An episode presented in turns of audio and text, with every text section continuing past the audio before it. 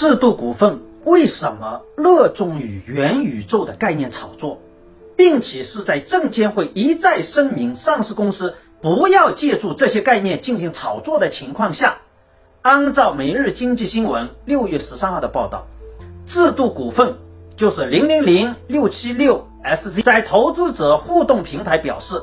公司元宇宙业务目前聚焦于开发 Meta 彼岸。元宇宙艺术社区项目和基于 VR 环境的社交游戏项目，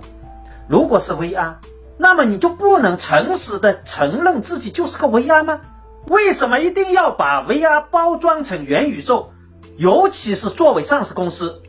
这样不诚实的误导公众与投资者是非常不合适的。我可以非常肯定的说，凭着制度股份是不可能搞出元宇宙。连扎克伯格这样的经济实力，目前在元宇宙的研发上都力不从心，何况制度股份？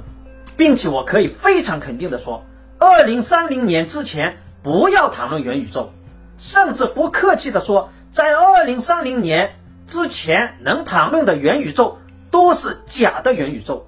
因为涉及元宇宙的相关产业链技术都还无法成型。不论是芯片、算力、通讯还是交互，就连最基础的 VR 都还无法成熟的使用。而真正的硬实力科技公司苹果，在打造 VR 产品的时候，连元宇宙都不谈。为什么呢？因为务实啊。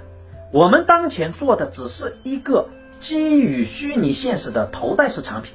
那么我们就诚实的表达自己的产品，而不是以谎言的方式进行虚假陈述。而制度股份在广州成立制度宇宙公司，号称创建了首家元宇宙艺术社区，这不是愚弄广大投资者吗？我们明知道当前元宇宙的影子都还没有，连个 VR 都还不能真正意义上的研发成一款普及使用的产品，就非得说自己创建了首家元宇宙艺术社区。这个艺术社区是什么社区呢？不客气地说，就是中文字的元宇宙艺术社区。本质上来说，跟真正的元宇宙没有关系，只是中文字的碰瓷而已。因此，对于制度股份来说，与其利用中文字来构建一个宏大的叙事概念，